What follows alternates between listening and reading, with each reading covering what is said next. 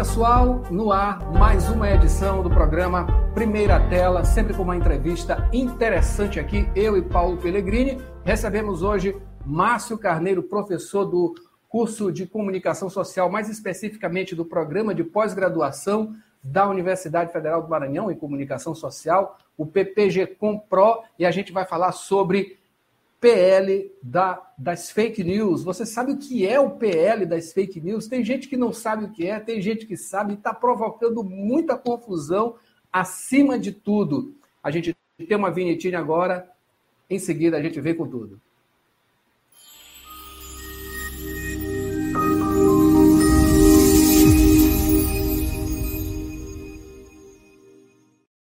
Vinhetinha essa, por sinal, um presente aqui do professor Márcio Carneiro para a gente. Professor, muito obrigado pela sua cooperação, presenteando a gente com essa mini produção, né? Que, olha, nos engrandece bastante. Muito obrigado antes de qualquer coisa. Seja bem-vindo também aqui ao programa Primeira Tela.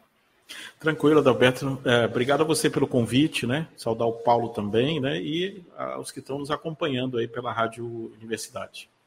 Maravilha. Para discutir para discutir, para conversar, né?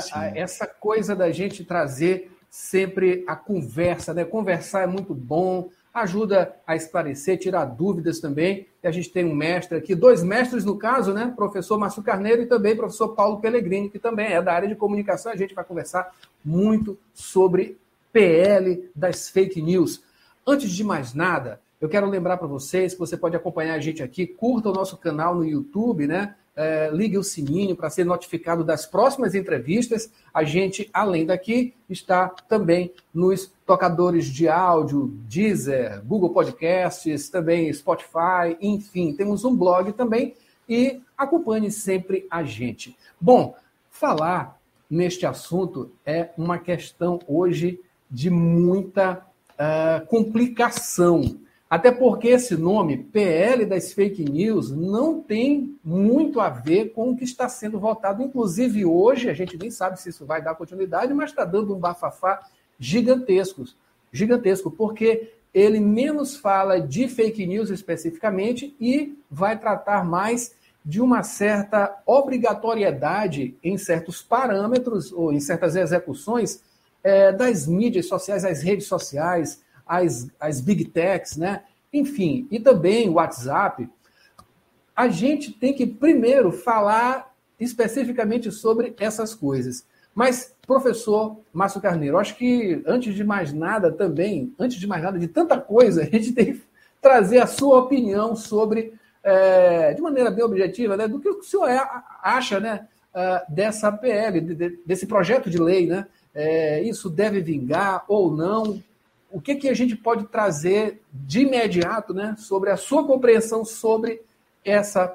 As mais importantes discussões né, é, que tá, é, tá, estão tá acontecendo no Brasil. Né? É, como você já falou, ele envolve né, um, uma, uma, uma, tentativa de regulação né, da, das ações, da operação dessas. Uh, grandes empresas de tecnologia, né? Todo mundo conhece, Google, Meta, que era antiga Facebook, né? Mas que é dona do Instagram, do WhatsApp, né? É, é, e, e, Twitter, né? Ou seja, empresas que trabalham com ambientes, tá? É, que é, tem pelo menos 10 milhões de usuários. Então a gente está tratando de um relacionamento né, dessas empresas com uh, um conjunto muito grande de pessoas e com um impacto muito grande na sociedade, né? não apenas tecnológico, mas também econômico, social, nos hábitos, né? Nas, na cultura. Então, assim, é uma,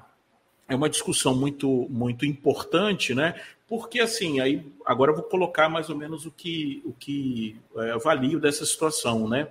É, o que a gente tem de fato é uma situação onde grandes empresas uh, de capital aberto, ou seja, que negociam ações em bolsa, que têm obrigações a dar aos seus acionistas, que visam lucro, que estão interessadas, claro, né, em operar, sobreviver e tal. Você tem essas empresas né, praticamente é, operando no Brasil há anos, né, pelo menos aí há uma, quase uma década, né, ou talvez mais de uma década, algumas, né, tranquilamente fazendo as coisas do jeito que quiserem fazer, é, utilizando é, modelos de negócio que são válidos, tá? mas que não são necessariamente muito transparentes para as pessoas, né? Para quem, para você que nos escuta, para você que está nos vendo, né? A maioria dessas empresas, né? Como é que ela ganha dinheiro, né? Você deve pensar assim, então, mas eu uso o Google de graça, eu uso o Facebook de graça, eu uso o Instagram de graça, é bom e tal.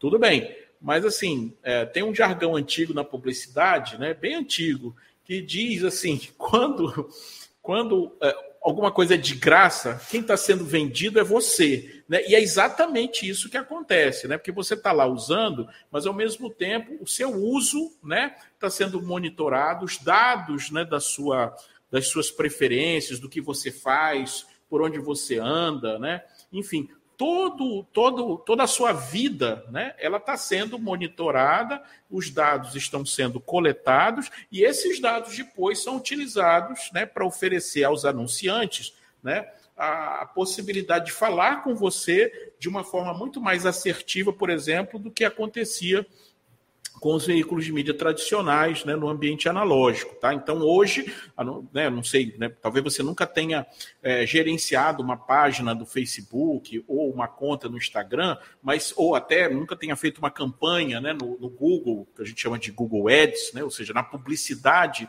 que o Google oferece. Mas, assim, qualquer uma dessas possibilidades, para o anunciante, você consegue né, delinear, montar uma audiência muito específica né? Por exemplo, ah, eu sou um cara que vende, sei lá, curso de gastronomia, então eu quero falar com pessoas que têm interesse em gastronomia, que têm interesse em formação, que têm uma determinada faixa etária, eu posso definir o local onde essa pessoa, é para quem eu quero falar. Enfim, eu tenho hoje uma possibilidade de desenhar, né, desenhar um público, um público-alvo para minha mensagem, eu anunciante, usando as ferramentas das plataformas, né, de uma forma muito precisa, e é isso que elas vendem: inteligência de mercado, dados sobre as pessoas, para que o, o mercado publicitário, para que os anunciantes possam falar com quem eles querem falar para anunciar e vender seus produtos. É por isso que, por exemplo, né, se, se eu estou aqui, eu, quando eu abro o meu, meu, meu Instagram, o meu Facebook, eu vejo muita coisa de tecnologia, porque eu tenho um histórico né, de, de, de, de, de olhar coisas dessa área. Né? A pessoa que tem um outro tipo de interesse, ela vai olhar mais outras coisas. E é assim que essas plataformas né, é, ganham dinheiro. Né? Uma outra coisa também que está sendo discutida aí, que eu acho muito importante, eu sou jornalista, né, é, é a questão da remuneração né, que, do uso dessas plataformas, que essas plataformas fazem do conteúdo jornalístico. Né? Você abre um Google News, por exemplo, está lá o Google News, o serviço do Google, com as notícias né, de várias redações. Né? Mas são essas redações que estão pagando o salário dos jornalistas, a gasolina, a luz, a internet, ou seja, essas redações que estão, são hoje né, os locais principais de empregabilidade de quem está trabalhando com jornalismo. Tá? Então, assim, eu não entendo é, isso, isso acontece há anos, né? Essas plataformas pegam, pegam esse conteúdo e oferecem, né? Colocam lá. É, é, é eu falo isso de vez em quando, parece assim, está fazendo um gato, né? Sabe aquele gato de energia que você pega lá do vizinho, né? E, e, e não paga por isso? O, o, vizinho é que paga. Então é mais ou menos isso, um gato, uma chupeta. Né, para pegar o conteúdo. Então, eu acho que isso não está correto, eu acho que isso tem prejudicado muito as redações jornalísticas, né? assim, elas têm uma dificuldade maior na própria venda da publicidade, que faz parte do modelo de negócio dela, elas têm uma dificuldade, né? Porque uma parte do, né, do, do conteúdo que elas produz, produzem vai para esses lugares, né, sem remuneração nenhuma. Isso é uma coisa que está acontecendo no mundo todo. Essa discussão não é nova, né? É, já, já existe legislação, por exemplo, na Austrália, em outros lugares, em outros lugares estão se discutindo isso já se entende que é um absurdo isso, né? Na, na, onde onde essa, essa negociação já aconteceu, aconteceu a mesma coisa. O Google disse que ia terminar a busca, o Facebook disse que não ia funcionar mais naquele lugar e tal, mas assim. É, eles estão defendendo, basicamente, é, é, é estão tentando evitar né, o, o balanço deles né, ser alterado, porque até então está muito bom, entendeu? Então, eu acho que essa é uma questão né, é, é importante para ser discutida. Agora, infelizmente, na minha opinião também, né, essa PL ela, tá, ela acabou aglutinando muitas coisas. Elas, essas coisas se relacionam de uma certa forma, sim, mas assim, eu acho. Como, como essa PL trata de muitas coisas ao mesmo tempo, eu acho que naturalmente ela fica mais difícil de aprovar, de você conseguir um consenso, né? já que são vários temas com opiniões divididas, né? É, eu não estou dizendo que é, uma, que é uma discussão fácil, né? A gente está vivendo uma transição tecnológica, né? E isso é, é, acaba gerando questões né, éticas, legislativas e tal. Mas o fato é que tem algumas coisas, e nesse, nesse aspecto eu concordo, por exemplo, com essa com a tese que é, que é defendida no Supremo, por exemplo, é que assim, se não pode fazer é, no mundo real, por que, que pode no mundo virtual? Imagine você que está nos escutando, que está nos vendo, vamos dizer assim, se de uma hora para outra, de uma hora para outra, eu eliminasse toda a legislação do trânsito que existe no, no Brasil. Tirar, apagasse, né? Não tem mais lei de trânsito, não tem mais guarda, não tem mais é, é, é pardal, não tem mais sinal, não tem mais nada. Cada, é, cada um por si. Será que isso melhoraria o trânsito em algum lugar se eu tirasse toda a regulamentação? Se eu desregulamentasse o trânsito? em prol de uma liberdade, sei lá. Né? A gente tem que separar um pouco, entender que às vezes a, a retórica, né, a conversa é uma, mas às vezes a razão não é a que a conversa está falando. Né? A, a, às vezes a, retórica, a desculpa é assim, não, vamos defender a liberdade, vamos defender não sei o quê. Mas por trás o que tem é interesse econômico, puro e simples. Tá? Ninguém quer perder dinheiro. Né? Então, se eu tenho uma empresa enorme que está ganhando dinheiro né, num certo nível, tranquilamente há anos, sem ninguém atrapalhar, é claro que esse pessoal vai espernear quando alguém quer né, é, é, alterar alguma coisa em relação a isso. Então, a gente está vendo uma guerra de interesses muito forte, mas é bom que as pessoas não se enganem, porque no final das contas, o que está em jogo são interesses econômicos dessas empresas, tá? E acho que isso tem que, tem que ficar bem claro. Por mais que elas, né, de repente, uma hora para outra, aí se transformem em, em, em, guardiãs da transparência, da democracia, do não sei o quê, é bom ter cuidado com isso, é bom entender, né? Quer dizer, como é que essa empresa vive, de onde ela tira o dinheiro, quais são os interesses dela, né? E aí vamos, vamos equilibrar um pouco esse discurso, porque eu acho que assim essa defesa né, a, né, da liberdade né, de expressão por essas empresas e por quem está, né, vamos dizer assim, defendendo isso junto com elas, eu acho que é um argumento que tem que ser pensado e escutado com calma. Paulo? Opa, vamos lá. Alô a todos vocês aí, professor Adalberto, você que nos acompanha aqui no Primeira Tela.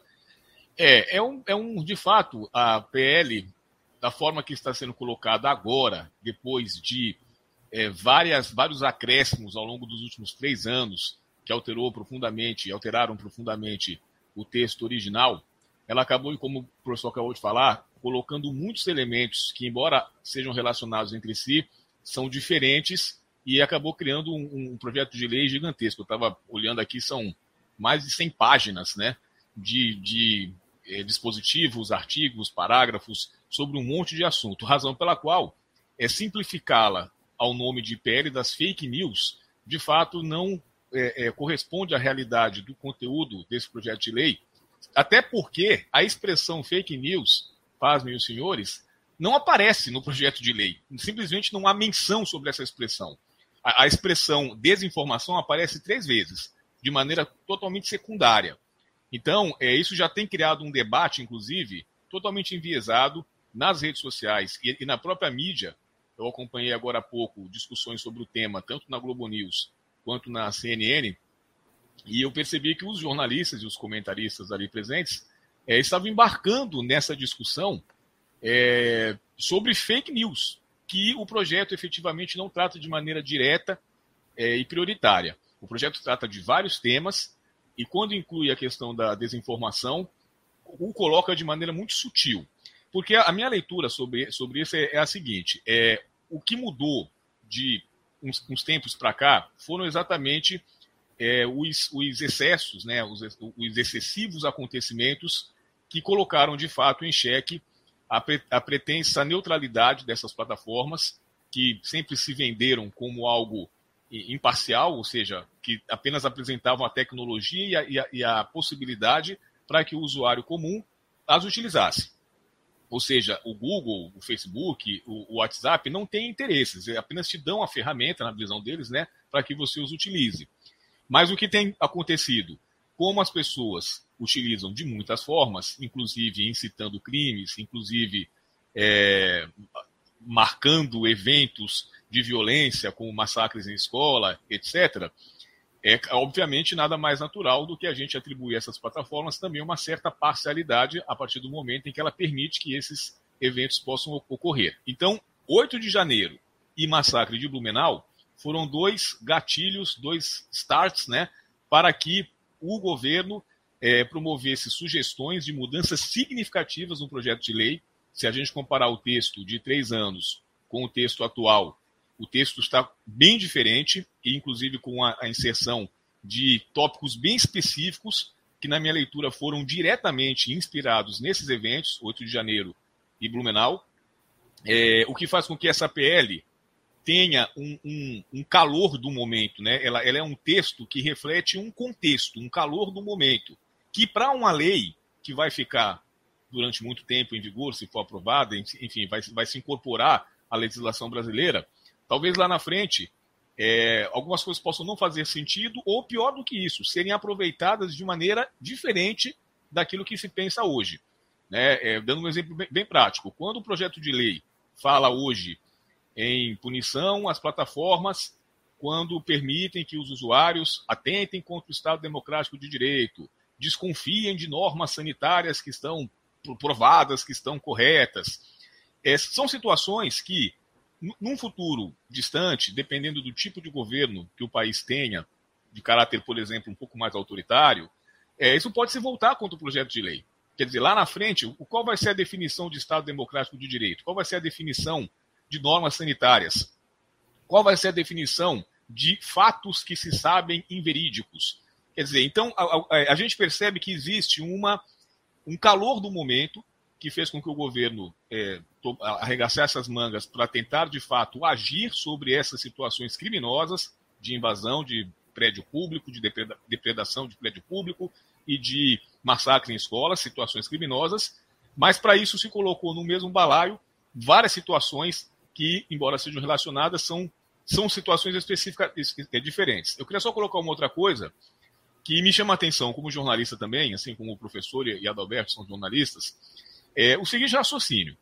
É, obviamente, é, é, é necessário sim, eu defendo essa tese, que as plataformas sejam responsáveis por, pelo seu conteúdo. Por um motivo simples. Nós aqui da imprensa tradicional, da TV, do rádio, do jornal, a gente é responsável pelos conteúdos que são veiculados é, nessas mídias. Mesmo que o sujeito que promova esse conteúdo calunioso, é, injurioso, né, difamatório, inverídico, é, não tenha relação com a mídia. Mas o fato de nós abrirmos o canal, transmitirmos ou abrir o espaço num, num veículo de comunicação, nos coloca como responsáveis. Isso está na lei é, 4.117. Então, isso existe. Então, evidentemente, é, por analogia, as plataformas de conteúdo são os veículos através dos quais esses conteúdos é, criminosos, né, porque é um crime contra a honra e tudo, são criminosos, estão sendo veiculados. Portanto, é justo que elas também sejam responsabilizadas como nós somos no mundo analógico. Isso me faz remeter a uma curiosidade. É, nós tínhamos no ambiente jornalístico, até 2009, a lei de imprensa, que, apesar do seu histórico de ter nascido no período ditatorial, é, e, portanto, é, ter sido uma lei que, que quisesse, naquele momento, é, domesticar o trabalho jornalístico que sem lei seria mais livre, então o regime militar cria uma lei para poder ter esse controle de quem é dono de jornal, quem é dono de rádio, os critérios que levam as pessoas a serem proprietários de veículos, etc. Mas ali se criou um parâmetro que, de fato, objetivamente responsabilizava os veículos de comunicação e os jornalistas pelos eventuais crimes que, e abusos que cometiam. Então, e, e como consequência dessa lei, num decreto-lei posterior, é, exigia-se também do jornalista o nível superior, né, a graduação em jornalismo. Pessoas que faziam jornalismo fora dessa graduação é, não podiam fazê-lo e, e estavam ilegais perante essa lei. O tempo passou, começou a surgir uma ideia de que jornalismo não era para jornalistas somente, porque qualquer pessoa poderia ter essa capacidade de apurar um fato e informar. Paralelo a isso veio a tecnologia que permitiu com que todos nós pudéssemos ser produtores e, e, e usuários né, de, de informação. E aí conseguiu-se impor essa ideia de que o jornalismo não, que não caberia ao jornalismo o monopólio da informação. Essa é uma discussão paralela, mas ela teve uma consequência, que talvez não esperassem que as redes sociais e as plataformas crescessem a tal ponto, e aliado ao fato dos jornalistas não precisarem mais ter diploma, se criou um cenário em que, e aí com isso a lei de imprensa foi revogada, né, com, com o fim do diploma foi o fim da lei de imprensa, criou-se um cenário de que, como todo mundo pode fazer informação através dos seus dispositivos e ninguém mais será responsabilizado por isso, porque não há, não há mais lei que diga que você tem que ter diploma e não há mais lei que diga que você se responsabiliza por isso, é as fake news se disseminaram. Eu não estou querendo dizer com isso que não haveria fake news se o diploma fosse obrigatório ou se houvesse é, é, é a lei de imprensa, mas, mas eu, tenho, eu, posso afirmar que seriam bem menos, porque por uma coisa simples é, o, o, qualquer pessoa que fizesse jornalismo é, teria que ter um jornalista responsável, dizendo quem é que está assinando essa matéria. Isso daria um trabalho muito grande, obviamente, burocratizaria esse livre acesso à informação, mas também diminuiria a quantidade de informações circulando e, por consequência, de desinformação também. Isso não foi pensado. Quer dizer, o que a gente vive hoje é uma consequência de várias coisas, entre as quais o afrouxamento da profissão jornalística. Aí que, que o governo quer fazer agora esse mesmo governo, nessas mesmas figuras, o STF, inclusive tem ministros daquela época até hoje lá, é, toda a, a classe é, jornalística, que foi contra o diploma também e tal, é, dos, dos, empresários, que eu quero dizer, né? É, estão agora querendo regulamentar. Ou seja, na minha visão, desregulamentaram e agora querem regulamentar. Ou seja, como se tivessem tido a certeza de que isso não deu certo, né? É, é uma curiosidade que eu tenho que mostra que a história conta que aquela decisão ali de 2009, o fim da lei de imprensa, o fim da obrigatoriedade do diploma, aliado à internet, redes sociais, equipamentos que permitem é, é, impulsionamento de informações em larguíssima escala, resultou na sociedade das fake news, do jornalismo mal apurado e, em consequência, de todas as informações que geram os crimes. E agora estão querendo consertar, colocar o leite derramado de novo dentro do copo. Então, eu acho que é uma, um ponto que, que o PL tem a ver com isso, né? É, embora haja outros tantos que a gente possa discutir aqui também. Fique à vontade, professor. Bom, é, bom eu, tenho, eu, tenho uma, eu tenho uma visão. Eu acho que assim, né? O Paulo está correto né, em várias coisas, mas assim, acho que tudo que ele levantou aí em relação à questão da profissão e tal, eu acho que esse é um momento muito importante para o jornalismo profissional, né? Porque acho que ele nunca digo isso todo dia aí para os meus alunos, né? Talvez hoje, no momento em que o jornalismo profissional esteja mais desvalorizado, né, ao longo da história, né? Justamente por isso, porque aparentemente qualquer um pode fazer jornalismo, né? Eu acho que isso é um engano, né? Mas assim, é, é, nesse momento, é, é, é justamente nesse momento que o jornalismo, vamos dizer assim, não, é, antes, antes da gente né, de alguém pensar nisso. Ah, mas o jornalismo também não é perfeito. O jornalismo, claro que não é, né? Tem isso, tá? Mas assim, um jornalismo orientado, vamos dizer assim, para a técnica, para a ética, para, né, mesmo que ele não consiga fazer isso o tempo todo, tá? Esse jornalismo, jornalismo que a gente tenta ensinar, por exemplo, aqui, né, dentro da universidade, que a gente forma recursos humanos né, para a área do jornalismo, esse jornalismo nunca foi tão necessário hoje, né? Talvez seja uma das últimas linhas de defesa né, contra a expansão da indústria da desinformação do jeito que a gente vê hoje, né? Eu, eu assim, eu discordo com o Paulo apenas dele associar, né, desinformação ou crescimento de fake news com o fato de uma legislação jornalística ou não. Né? É importante entender que na origem, tá, a expansão, a, a criação da desinfor, a desinformação, de forma geral, né, ela já existe há séculos na história da humanidade. Ou seja, você querer contar história, enrolar, mentir, para, né, vamos dizer assim, fazer um tipo de, de, de influenciar a opinião pública de uma forma ou de outra, tá? Isso aí é bem antigo, tá?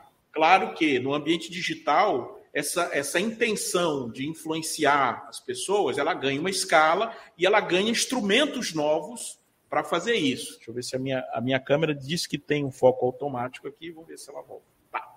Então, assim, Uh, é bom para as pessoas entenderem. Quer dizer, desinformação é uma coisa antiga, tá? Que chega no ambiente digital e ganha, né? Uma, uh, a escala, a velocidade, o volume que o ambiente digital normalmente dá para as coisas, tá? Até aí tudo bem. Agora, é importante entender que nas plataformas de mídias sociais, por conta do modelo de negócio delas, né? é, como toda empresa, elas têm, vamos dizer assim, diretrizes estratégicas, coisas importantes. Elas são avaliadas, por exemplo, a partir pelo mercado né, financeiro, pelos investidores, elas são avaliadas por conta disso. Uma métrica muito importante para qualquer plataforma de mídia é o número de usuários que ela que, que tem naquela rede ou de usuários, ou de pessoas que estão, né, no Facebook, no Instagram. Esse é um, é um número importante, que, porque quando ele cai, normalmente a ação da companhia cai, se cria uma dúvida, se está crescendo, né? Isso foi recente agora, por exemplo, nessa movimentação entre é, é, é, é Facebook, né? Enfim, a gente tem um, um, a gente tem esse, esse, vamos dizer assim, essa essa cobrança para os gestores dessas plataformas. É importante entender isso. Tá? Então, vamos, vamos pensar assim: para a plataforma, uma coisa importante é fazer a rede crescer, a rede de usuários crescer e mantê-los lá, porque eles têm muitas outras opções, cada vez mais opções, né? Para pegar e tal. Então, eu preciso fazer a rede crescer e eu preciso que as pessoas estejam comigo, tá? O nome mágico para eu fazer isso se chama engajamento, tá? Talvez você que nos escute já deva até, né, o pessoal do marketing digital, né? O pessoal do jornalismo também, né? Ou seja, eu preciso que as pessoas é, é, é, interajam com o conteúdo, que elas cliquem, que elas é, compartilhem, que elas é, comentem, que elas deem like e tal. Né? Então, esse é, esses são os objetivos principais para uma grande rede sobreviver, tá? Como empresa, tá? O que, que acontece então?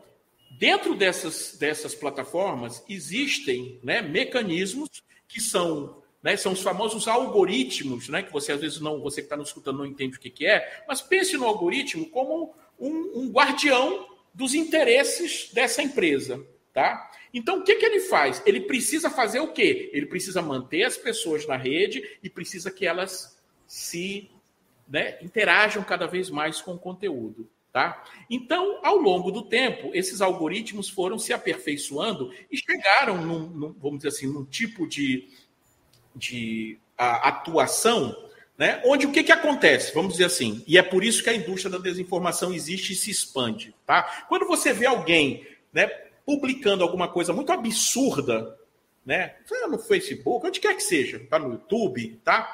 não é necessariamente porque essa pessoa é um idiota ou um maluco ela pode sim estar é, é, é, utilizando né, o que ela sabe do próprio mecanismo que está ali funcionando naquela rede, porque ela sabe que aquilo vai ajudar. A forma como o algoritmo é, é, trabalha vai ajudar aquilo a se espalhar. Como?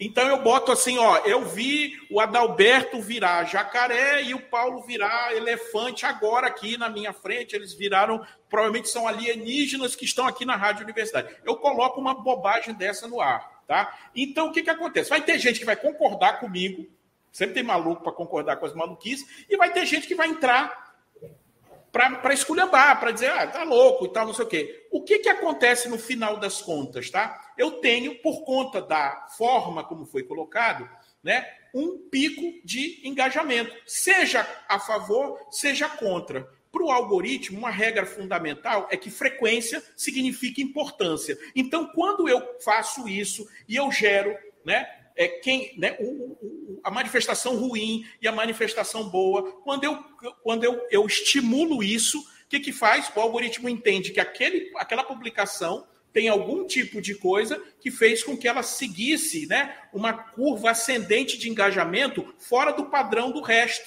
naquela região ou, na, ou com aquele tema. Então ele entende que aquela, aquela publicação ela, ela é importante.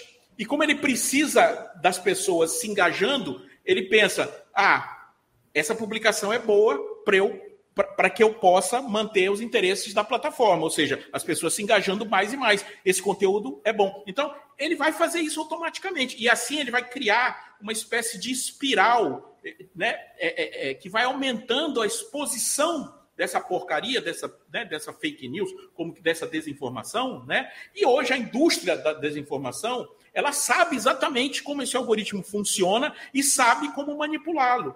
E é assim que tem sido feito. Né? Você que está nos ouvindo, então procure no Google mesmo, né? procure Cambridge Analytics, procure Steve Bannon, procure método Casalejo. Né? Essa, esse mapeamento de como o algoritmo funciona já foi feito há muito tempo.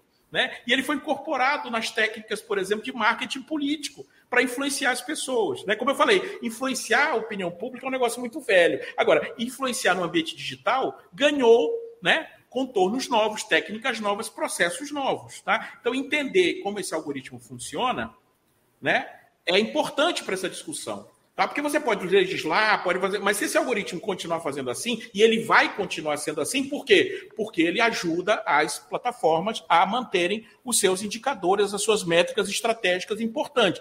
Manter as pessoas lá, aumentar o engajamento. Tá? Então, se você entende isso, você vai entender por que, que essas plataformas não querem mudar nada. Né? E por que, que essa forma de, de, de, de, de agir tem que ser debatida? Né? Porque ela já acontece há muito tempo. Ela já elegeu gente, ela já derrubou gente, ela já, já destruiu né, é, é, é, é, reputações, né? porque qualquer um pode fazer isso e a plataforma funciona como uma caixa de som, um amplificador. Né? Então, assim, esse algoritmo ele precisa mudar, mas ele não vai mudar por, por intenção própria das plataformas, porque isso geraria para elas um problema estratégico grande. Né? Porque se eu tiro esse mecanismo, eu vou reduzir né, as possibilidades que eu tenho de ter engajamento maior, de turbinar o engajamento. Né? E isso é complicado quando, por exemplo, né, aí o Google, né, por que, que o Google né, parece assim, não, mas isso é mais do Facebook, do Instagram. Mas o Google tem o YouTube, né? E o Google, por exemplo, já foi detectado várias vezes que ele permitiu não apenas que esse mecanismo funcionasse no YouTube, como também ganhou dinheiro com isso. Ou seja, ele permitiu que alguém colocasse um, né, um, um, alguma coisa desse tipo, negativa, né? É, é, e que pagasse para isso ser amplificado, né? Então, é, é, é claro que isso não pode continuar desse jeito. Tá? Eu não sou, eu adoro tecnologia, eu uso as ferramentas do Google, né? Todo mundo, mas a gente precisa então entender, né? Que essa é uma discussão. Primeiro, você não vai resolver todos. Isso é, um, isso é uma situação extremamente complexa. Então seria uma bobagem eu achar que com uma lei eu vou resolver tudo. Agora, eu preciso começar. Né? Essa lei, mal ou bem, ela não define tudo especificamente. Várias coisas teriam que ser regulamentadas posteriormente. Muitas das coisas que essa lei trata, elas já são definidas né, em outras legislações da própria Constituição.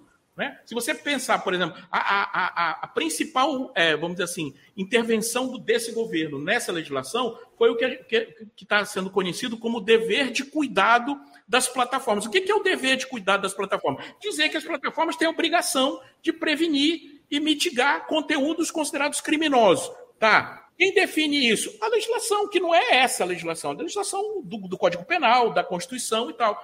Crimes contra o Estado, atos de terrorismo, é, induzimento a suicídio, automutilação, crimes contra crianças e adolescentes, racismo, violência contra a mulher, infração sanitária com conteúdos que incitem as pessoas a não tomar vacina. Alguém é contra isso? Não é necessário que isso seja coibido? Então, qual é o problema? Né? Eu acho que tem que ter esse tipo de regulamentação, a não ser que você ache que precisa disso. Agora, a questão da interpretação, a lei não vai dar essa interpretação porque existe já legislação né, operando no Brasil que define o que é terrorismo, o que é, o que é, o que é crime contra criança, criança e adolescente. Vamos pegar um tema muito sensível. Existe uma legislação. Né? Então, só porque é dentro da, da, da, das mídias sociais, a legislação para proteger crianças e adolescentes não vale? Não, tem que valer, claro que tem que valer. Né? Então, assim, parece quem, quem, quem não quer ver isso, ou quem argumenta contra isso, né, é, é, é, é parece não entender que essas coisas, né, o mundo real, o mundo virtual, como quer que chamem, né, eles se interferem, eles se, né, eles, se, se, se se influenciam, né? Então, assim, eu, eu não tenho como, né? Como é que eu posso lutar por uma legislação para proteger crianças e adolescentes se eu deixo um ambiente, no caso as mídias sociais, as plataformas de mídias sociais, sem legislação para isso, onde, onde não vale, né? Então, quer dizer, Não é questão de interpretar depois. Esses conceitos já são definidos em lei, em outras leis, que já existem, que as pessoas já adotam e que a maioria das pessoas acha correta. O problema é, ah, dentro das plataformas isso não vale? Né? Então, assim, a exceção são as plataformas, né? Ou seja, eu não posso regulamentar isso, eu preciso deixar desregulamentado em nome de uma pseudo liberdade de expressão que não é, né? Não é o que está né, debatendo aqui. Eu acho que assim, eu acho que as pessoas têm que entender, né? Por conta, né? Você, eu sei que essa, você que nos escuta, talvez essa seja uma discussão muito complicada. Então use o seu próprio bom senso, né? Primeiro, né? Empresa grande chorando e se passando por boazinha para defender alguma coisa. Será que isso é verdade? Será que isso é realmente verdadeiro de coração? Pense nisso, né? Agora, outra coisa, você também sabe, tá? Vai se resolver tudo com uma lei só? Não, mas é um processo. Nós estamos vivendo uma transformação enorme, né? É porque outros processos na história da humanidade duraram décadas, séculos, né? Então, claro que essa lei não vai resolver tudo. Então, aí tem gente dizendo assim: não, mas essa lei não é boa porque está faltando coisa. Sempre vai faltar alguma coisa. E no ambiente tecnológico, com a mudança muito rápida, vai faltar sempre mais rápido. Agora, o que eu, o, o que está em decisão agora, né? E aí acho que é isso que é importante, é ou começamos a discutir e fazer alguma coisa, ou deixamos aí para o debate, né? para conversa. Pro, né? Aí vai passando o tempo e as coisas vão só se complicando. Tá? Porque assim, o ambiente digital ele tem essa essa, ele é uma grande lupa, né? Então ele bota, né, ele bota atenção nas coisas, ele direciona as, né, as pessoas, ele influencia, né, a, o comportamento das pessoas, tá? E a gente não pode simplesmente deixar isso ficar, né, solto, tá? Então assim, eu, por exemplo, o dever de cuidar das plataformas, eu acho que está correto. Eu acho que está correto por quê? Porque são coisas que já são definidas em outras legislações. Essa lei não está definindo né, o que, que é ou não é crime contra a criança, crime contra o adolescente. A lei não trata disso.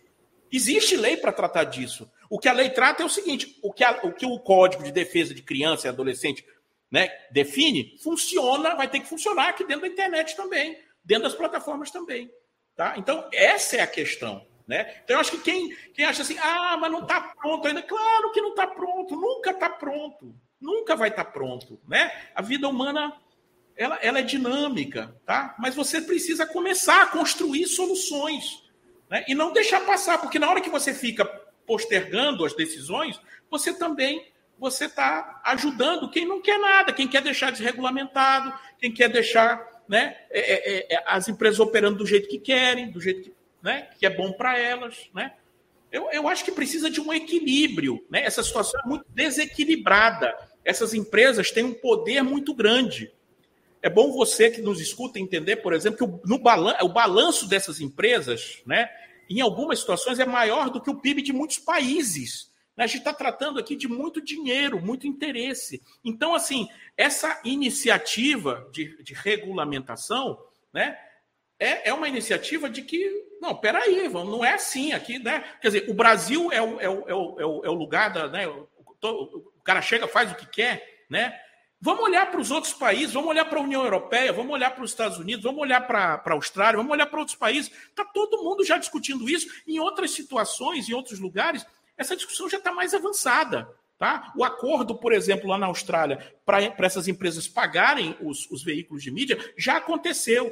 Eu sei que, por exemplo, aqui, e como lá também tinha né, uma divisão, ah, os grandes os pequenos, os pequenos reclamando e tal, mas acabou acontecendo e hoje até os pequenos estão recebendo alguma coisa lá. Né? Então, assim, claro que as soluções não são definitivas, não vão resolver tudo. Né? Isso é uma falácia você entrar numa dessa achando que, que vai resolver.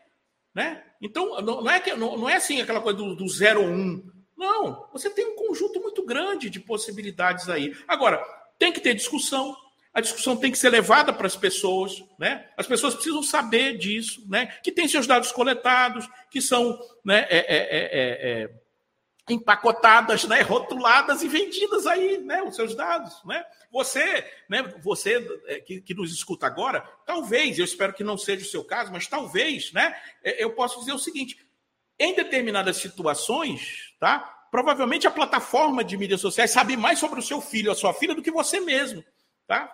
Eu espero que não esteja acontecendo isso com você, mas existem em muitos lares, né? Os pais de repente não estão, né? É, é, eles não têm o contato, né? Eles, eles não entendem, eles não sabem nem o que está acontecendo com os filhos. E os filhos estão lá nesse ambiente onde tudo pode acontecer, onde não existe regulamentação nenhuma, tá? Mas a plataforma sabe. Por quê? Porque ela coleta tudo, ela acompanha tudo. Ela sabe de você, ela sabe do seu filho, ela sabe. Ela, se você entrar no Google Maps, você vai ver que, né, andando com o celular, o Google mapeia todos os lugares onde você vai. Se você tiver celular, abra lá o seu histórico no Google Maps, você vai ver onde eu estava há dois anos atrás, nesse dia. Você não sabe, mas o Google sabe. Está lá no mapinha. Tá? Para quem quiser ver. Então, assim, eu acho que é isso que as pessoas precisam saber, entendeu? Assim, que elas estão num grande Big Brother, né? né? Que, que usa né, esse monitoramento grande para ganhar dinheiro, tá? E aí tem gente que diz assim, ah, mas a liberdade de expressão, não sei o quê. Que liberdade não é disso que está se tratando. Está se tratando de transparência, né? Essa é a questão mais importante, a transparência. As pessoas não sabem o que está acontecendo. Então elas precisam saber. Se, se por exemplo, eu, ah, o cara tá, né? De repente, né, a Dabé tá falando, pô, mas o cara tá malhando aí, tá falando, mas o cara tem Facebook, tem não sei o quê. Tudo bem. Tudo bem. Eu tenho. Eu uso para divulgar o trabalho do Labicon, do programa e tal. Mas eu sei o que está acontecendo. Né? Então, assim, eu estou né, é, é, deliberadamente, né, usando a plataforma, mas sabendo que os meus dados são coletados, que por isso eu vejo mais propaganda das coisas que me interessam e tal. Por mim, tudo bem. Essa é uma Isso sim é livre-arbítrio. É eu saber o que está acontecendo e decidir que quero ficar lá. Ótimo, não tem problema. Agora, do jeito que acontece, a grande maioria das pessoas não sabe, né? Não sabe que, né, por exemplo, né, você que nos escuta agora, você sabia né, que a plataforma, ela, o, termo né, conhecido é esse, monetizar. A plataforma monetiza, né, ou seja, ganha dinheiro a partir dos seus dados, do seu comportamento, das coisas que você faz, monitorando você, às vezes até onde você não sabe, onde você eventualmente não autorizou. Porque quando você abaixa um aplicativozinho lá, né, você só vai dando next, ah, pá, ok, ok, ok, vai ter uma hora lá que vai ter um termo de uso. Um texto enorme, né, que 99% das pessoas não lê. Então, assim, oficialmente você fez lá o opt-in, você aceitou, mas você não leu, você não sabe, e o jeito como eles comunicam é lá naquele termo enorme de muitas linhas que ninguém lê. Então, eu acho que precisa ter sim regulamentação, e eu acho que né, é, quando você não tem nada, né, você vira, vira o caos, vira, um, vira uma bagunça, e uma bagunça em expansão. Né? Esse é o ponto, uma bagunça em expansão tá? Que só vai piorar se isso não, né? Se isso não melhorar de alguma forma. Não vai resolver, não vai, né? não tem solução pronta, não tem mágica, não tem nada. A solução é transparência, discussão, debate e sim alguma coisa legislativa, porque só, né, a força da lei, né, poderá em algumas situações frear esse processo. Se não tiver lei, vai seguir em frente e vai estar tá tudo bem para quem está ganhando até agora. E você vai continuar aí virando, né, sardinha em lata, né, para ser empacotado, vendido aí na hora que, que, alguém precisar falar com você. Tá, tá mudo, Adalberto, tá mudo. Seu, seu, seu microfone está fechado, Adalberto. Desculpa. É, o senhor citou numa questão muito importante aí que a própria a, a, os meios de comunicação eles vêm é, batendo, né? Essa questão da pessoa saber o que acontece dentro de casa. Antes de adentrar nisso, mais especificamente, eu quero trazer a participação aqui de uh, algumas pessoas, né, acompanhando a gente aqui, o Éden do Carmo Soares Júnior. Éden Júnior, excelente debate, muito obrigado, Éden, pela sua participação. Tem também a professora Flávia Moura, né, debate necessário. E ela completa aqui, concordo com o professor Márcio, regulamentar não é censurar. Aproveitando aqui, professor, para essa questão, né? Saber o que está acontecendo dentro de casa. Eu acho que isso também está ajudando, né, a, digamos, a impulsionar essa coisa para que ela aconteça. Ela, no caso, como o senhor está falando, para ela começar. Começar para se poder regulamentar, enfim, é, balizar as coisas para que melhore, melhore e que não aconteçam coisas, é, enfim, não estejam dentro, englobadas aí porque a gente sabe que a coisa é muito complicada, até porque envolve política. A política está dentro dessas coisas também. E tem uma questão, uh, justamente, é, de quem vai fiscalizar isso, né? Quem vai fiscalizar isso? Essa é uma questão. Acredito que Paulo tem alguma coisa também para falar sobre isso, né, Paulo? É, eu vejo assim que, que é, uma nova lei, ela reforça, sem dúvida nenhuma, ela reforça é, o combate a essas arbitrariedades, esses crimes todos, principalmente porque, como a gente tem visto, é, o projeto ele tem sido impulsionado de fato por coisas bem práticas, né? por exemplos práticos, por casos reais que têm acontecido de uns, de uns tempos para cá. É, a preocupação com o modus operandi é, das plataformas, que é um modus operandi já antigo, né? nós sabemos como funciona, como o professor brilhantemente expôs, é, o funcionamento de um Google, né? o que, como ele trabalha, do que ele vive, é conhecido, é conhecido dos pesquisadores, não é conhecido do usuário, exatamente, como o professor bem colocou. Mas é conhecido dos pesquisadores, é conhecido daqueles que é, é, militam na área da informática, das redes e, e que estudam os conglomerados de mídia digital. O governo passa a se importar com isso a partir do momento em que há casos reais. Né? A gente pode elencar os exemplos aqui. A eleição de Jair Bolsonaro, que foi é, é, predominantemente impulsionada exatamente por mensagens de WhatsApp. Era um candidato que tinha um tempo ínfimo de televisão e ganhou uma eleição, entre outros fatores, também porque tinha uma rede forte digital a seu favor, com disseminação em larguíssima escala de informações que lhes eram úteis e interessantes naquele momento. Mentirosas, verdadeiras, mas enfim, foram o motor para que ele fosse eleito.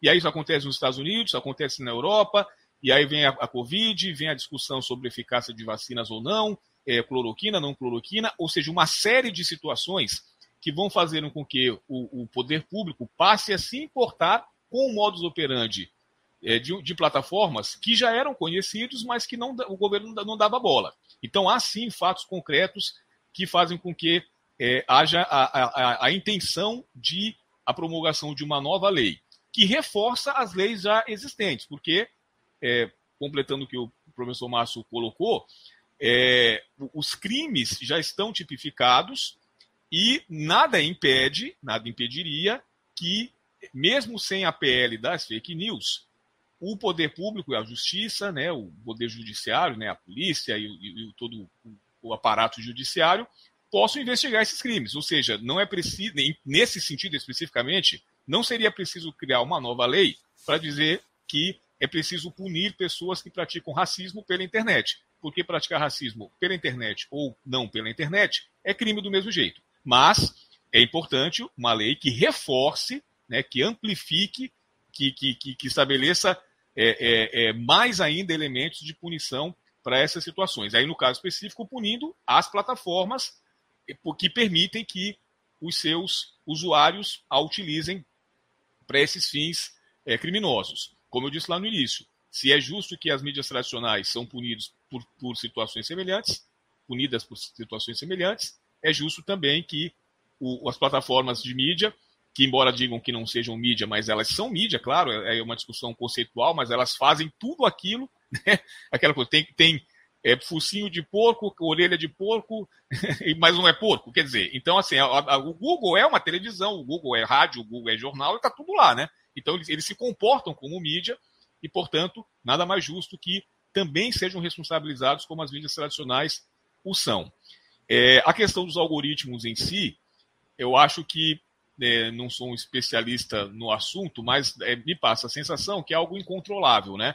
É, a forma de se fazer de, das plataformas funcionarem é essa, e aí acho que o ponto que a PL precisa identificar, e, e o texto fala sobre isso, mas aquilo que eu disse no início, abre margens para lá no futuro situações semelhantes serem vistas de maneiras diferentes, é você entender quanto essa utilização dos algoritmos gera situações que possam desembocar em tragédias, como 8 de janeiro e Blumenau, ou em é, é, é, crimes do, do, dia a dia, briga de torcida organizada, que eles marcam pela internet tudo, ou essa questão do, do, das, dos adolescentes, né, que a gente viu domingo no Fantástico, aquela coisa terrível das chantagens que esses caras fazem com as famílias, dizendo, eu tenho os dados de todos vocês aí, se você não fizer isso, eu vou expor e tal, e os meninos e as meninas ficam expostos a situações terríveis.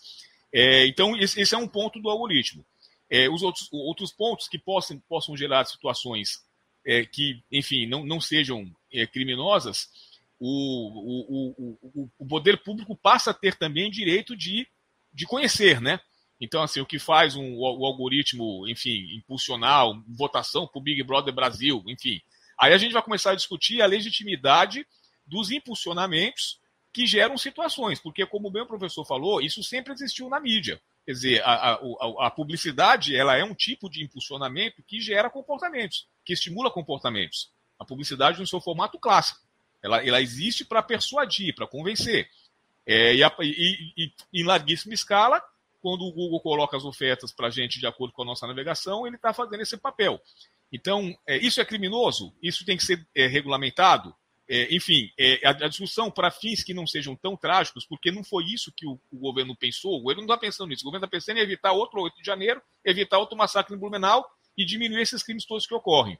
Mas ao colocar na mesma panela várias situações, é preciso que fique bem espe específico para que a, a, gente possa, enfim, conviver em sociedade sabendo separar o joio do trigo, né? Algumas situações são curiosas, né? Quem ganhou o brasileiro de 87?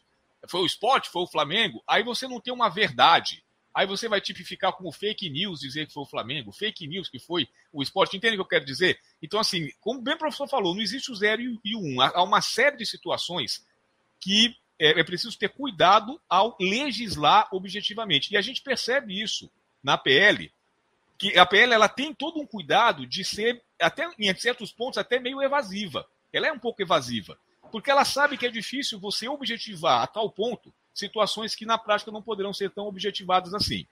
Mas, repito, é, é, as, plataformas precisam ser responsabilizadas porque por fazer os me, o mesmo serviço que os meios de comunicação fazem e não são.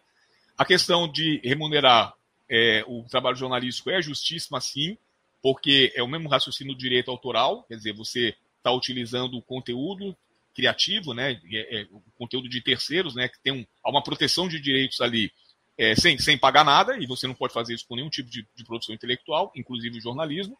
Já existe lei para isso também, mas de fato a PL vai reforçar o cumprimento disso, porque ninguém cumpre, e é, é, é, é importante que, que, isso seja feito com tranquilidade para que se evite no futuro que esses mesmos artigos sejam utilizados, por exemplo, uma manifestação de rua, né, uma greve, ser considerado um atentado terrorista, um atentado contra o Estado Democrático, e você ter uma PL que vai ali. Entende o que eu quero dizer? Então, assim, às vezes o texto está muito no calor do momento, em cima de fatos objetivos atuais, mas ele tem que ser pensado não para agora, ele tem que ser pensado para um futuro, a médio e longo prazo, porque é, um, é uma situação que de fato vai ser recorrente a partir do momento que a lógica das redes sociais, a lógica dos, das plataformas é essa né, é, faz parte da sua natureza.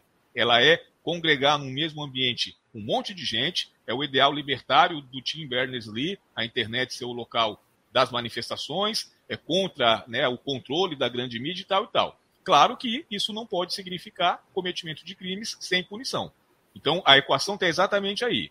Né? É, o, o, a, a, régua né, ela tem que estar tá, tá num ponto em que haja responsabilização haja a manutenção da liberdade de expressão, sem dúvida. Não se está falando aqui em censura, não, acho que nenhum de nós três pensa que regulamentar é censura. Né? Censura é você nem deixar ir ar, né? Então não é isso, a questão não é essa.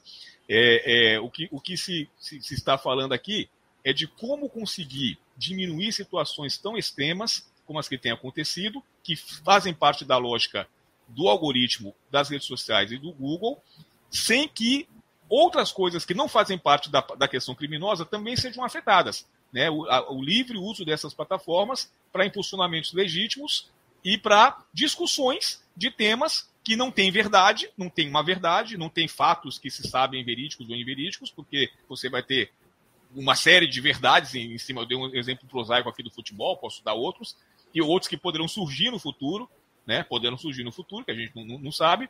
E aí você vai dependendo do uso que se quiser fazer dessa, dessa, dessa PL, conseguir enquadrar diferentes versões em desinformação e etc. Então, o, o, o, encontrar essa equação não será agora, não será hoje, não será nessa votação, talvez não seja tão cedo, mas eu acho que é o desafio para se pensar num futuro mais é, é, justo, equilibrado para todas as partes no uso dessas ferramentas e na punição que o mau uso delas possa gerar.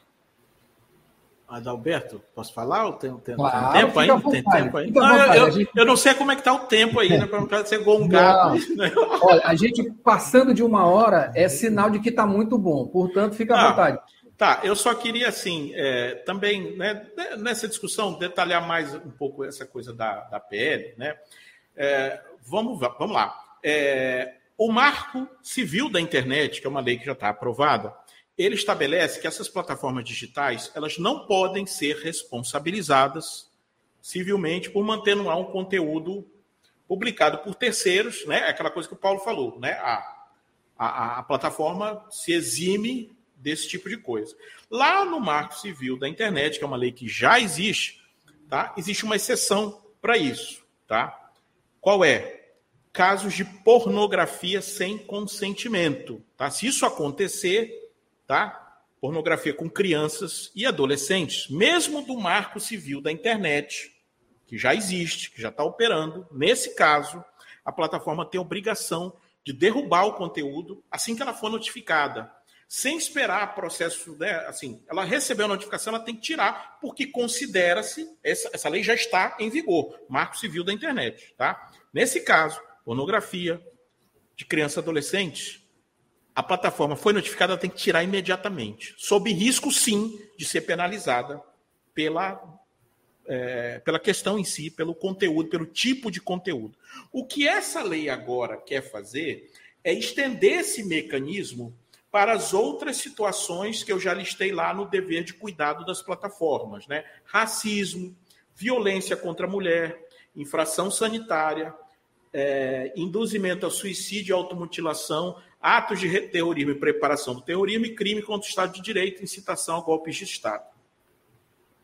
Então, a mudança que esta lei está prevendo tá, é que as plataformas, sim, sejam responsabilizadas nestes casos, como já são, né, ou, ou seja, que possam ser responsabilizadas se não retirarem imediatamente, ao serem notificadas, esse tipo de conteúdo. Tá? Então, é uma expansão, não é geral, né? Não é bem assim, não. Assim, ah, agora qualquer. Não. São esses itens tipificados na, lá no que eles chamam de dever de cuidado, tá? É que passam a ser potencialmente né, motivadores de uma penalização das plataformas se elas não tirarem o conteúdo após uma notificação que vai vir da justiça, vai vir de alguém, tá? Então, se vocês observarem, não é uma coisa tão absurda assim, né? Eu já falei essa lista umas três vezes, né? Então, assim, poxa, são temas extremamente delicados, temas extremamente é, nocivos para a sociedade de forma geral. Eu acho que a maioria concorda com isso. Então, sim, eu acho que, para esses casos, como essa lei prevê, também vale a responsabilização caso elas sejam notificadas e não e faça o corpo mole para retirar. Eu acho que tem que ser assim, tá? Não é em qualquer caso. É bom que se diga isso, tá? São nesses casos. E um deles já existe, já funciona, né? Que é, a, a, é, é no caso de, de, de, de pornografia com criança e adolescente. E mesmo existindo no marco legal, no marco civil da internet, a gente vê que, infelizmente, isso continua ocorrendo. Imagina então se eu não cuidar disso nesses outros casos: racismo, violência contra a mulher. Será que uma, uma, uma, uma não se tem já claramente tipificado na lei, na lei que opera, que existe, que está fundamentada no Brasil, que funciona, né? ou seja, que já existe, tá? Se já existe uma tipificação para racismo, por que, que uma plataforma, após ser notificada, ó, isso aqui tá né, por, por, por, alguma, alguma, alguma autoridade, né? Não é, o, não é a pessoa que de repente se sentiu ofendida. A pessoa que se sentiu ofendida vai denunciar, a autoridade vai mandar retirar e vai notificar a plataforma. Por que, que a plataforma, se ela não tirar, ela não, ela, ela não tem que ser, ela não tem que ser é, é, punida? Eu acho que tem. Né? Tem uma questão técnica aí que eu gostaria, né, para você que nos escuta, para você que está nos vendo, pense o seguinte, tá? Eu falo de algoritmo, inteligência artificial, esse debate está muito grande aí em outras áreas, chat GPT, mas uma coisa que eu sempre digo, inteligência artificial não chegou no mundo agora. É uma área de conhecimento que tem décadas né, de desenvolvimento, tá? E ela está no, no nosso dia a dia. Vou lhe dar um exemplo. Na sua caixa de e-mail, tá? Lá tem uma caixa de spam. Tem um algoritmo, tá? Que detecta spam e bota o que ele acha que é spam naquela caixa. Ele separa, tá? Chama-se algoritmo de detecção. Ele funciona 100%? Não. Ele erra? Erra. Mas ele erra numa margem razoável, né? Que tem feito a plataforma manter essa funcionalidade e as pessoas usam. Tá? Nunca vi ninguém reclamar. Ah, minha, minha eu, não, quero ter caixa de spam né, na minha, na minha, no meu e-mail. Eu acho que é bom. Né? Mesmo com erro, eventualmente vai alguma coisa lá, você perde. Acontece. Tá? Nenhuma, nenhum algoritmo de inteligência artificial trabalha sempre com 100% de acerto. Isso não existe. Tá? Isso é raríssimo. Tá? Então ele vai acertando, vai sendo desenvolvido, vai melhorando. Então, assim, eu não estou dizendo, tá? Eu não estou dizendo que o nível de complexidade para detectar spam é o mesmo, né? Mesmo nível de complexidade técnica para detectar fake news, tá? Mas quando eu del... vou, vou, vou criar um delineamento, tá? Que a fake news que me incomoda, que a lei não admite, são fake news, ou notícias, ou desinformação relacionada a racismo, violência contra a mulher, blá, blá, blá, blá, eu acho, eu não sou especialista, tá? Mas eu acho, pelo desenvolvimento tecnológico que eu venho acompanhando da inteligência artificial, que não é tecnicamente né, uma missão tão complexa para que plataformas que têm anos de desenvolvimento né, não consigam desenvolver modelos mais eficientes para detectar esse tipo de conteúdo, tá? Eu não sou especialista, mas para mim, tá? É, é, é, difícil, né? Eu, eu, né? Você que talvez nunca tenha ouvido falar em Chat GPT, né? você tem uma, você tem uma inteligência artificial que escreve, né? Tão parecido com o humano que até engana. Tem gente que fica falando com ele como se estivesse falando com o vizinho, né? Então, se você tem esse tipo de desenvolvimento, será que se houvesse interesse das plataformas, elas não poderiam né, melhorar os seus modelos de detecção para que eles pudessem ser utilizados com mais assertividade nesse tipo de tarefa? Claro que sim. Claro que sim. Tá? Então, assim, não interessa muito. Eu já expliquei por quê. Porque na hora que eu tiro isso, eu tiro a mola. A mola que faz né, a plataforma operar, né, vamos dizer assim, no mar de tranquilidade, né, seguindo os seus, os seus objetivos estratégicos de um jeito mais fácil. Tá?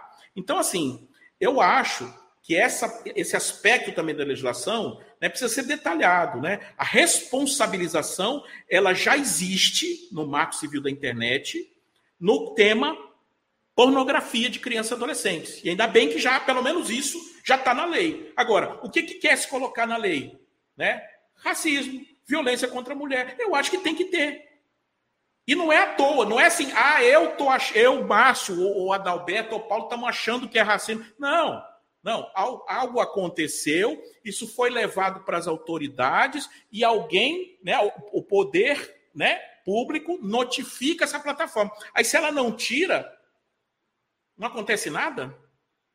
É isso que essa lei está prevendo. Não é uma coisa assim, ah, censura, não sei o que. Não é isso. As pessoas têm que ler, entender. Né? Quem está levando né, essa discussão para confundir e essa, essa a retórica da, da, da, de confundir, né? O Chacrinha eu não vim para explicar, eu vim para confundir, né? Então, assim, a retórica de confundir é muito útil para quem quer segurar o processo, tá? Agora, tem que acontecer nesses casos, quando for notificada, tem que ser punido sim. Por quê? Porque se não pode no mundo real, não pode no mundo virtual. Se a lei já existe fora, tem que existir dentro. Tá? Então ninguém está inventando lei nova.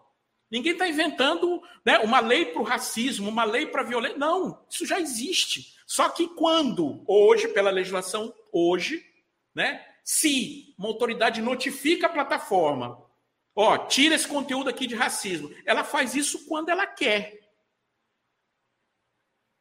Se ela acha que deve, se ela não achar, ela não faz, ou faz depois, ou demora, né? E aí a gente tem a questão do tempo, tá? Porque assim, ah, pode ir na justiça, pode, mas a, justiça, ela é um processo, né? Quem já precisou da justiça sabe que ela é útil, mas ela é um processo eventualmente demorado, tá? Então, se eu estou tratando de situações onde o impacto, né, sobre as pessoas é muito forte, muito rápido, muito né, extenso, né? A novela da. Eu não assisto essa novela, mas eu sei da história, né? Da, da, da, da novela aí da, da, da, que fizeram um deepfake com a cara lá da, da, da, da, da, moça que era aqui do, né, do Maranhão, personagem, né? Que é daqui, né? Ou tanto que, a, né, que essa personagem sofreu por conta disso. E, e, e a velocidade né, do, do dano né, jamais vai ser semelhante a uma eventual velocidade de uma reparação. O estrago já, faz, já foi feito e é feito muito rápido. Né? Então, quando você estabelece isso, você diminui um pouco o tempo, porque até né, a plataforma seja notificada, aquilo já. Né? Pense num trend, né? Um, um, tópico que cresce muito rápido no Twitter. A gente está falando de quantas postagens? A gente está falando de quantas pessoas envolvidas naquela discussão? 10, 100, mil? Não, a gente pode estar tá falando de milhões de pessoas. Num determinado momento, falando, pensando, discutindo e, eventualmente, agredindo, gerando danos, né? numa, numa, numa velocidade né? muito grande. Gerando, eventualmente, um dano enorme. Tá? Então, pelo menos nesses casos, né, que é o que a lei está prevendo, pelo menos nesses casos, né, a plataforma tem que ser responsabilizada. Ela tem que saber que existe uma lei dizendo que, ó, nesses casos aqui, não é em qualquer caso, tá? Não é em qualquer caso. Tá? Nesses casos aqui, se você for notificado, tem que tirar. Se não tirar, vai ser multado, vai ser, enfim, vai ser punido. Eu acho que está certo. Nesses casos, é o que diz a lei. Né? Agora, tem muita gente que está dizendo assim: ah, mas não, não vou poder falar disso, não vou poder falar. Leia primeiro a proposta. Né? Esse aqui é o mal dessa solução PL, não sei quanto, PL da fake news. Né? Ela é um pacotão muito grande né, que dificulta o debate. Tá? É uma tentativa, até entendo, né? Assim, né, o Paulo está falando corretamente. Ah, são momentos aí que estão impulsionando uma decisão política e tal.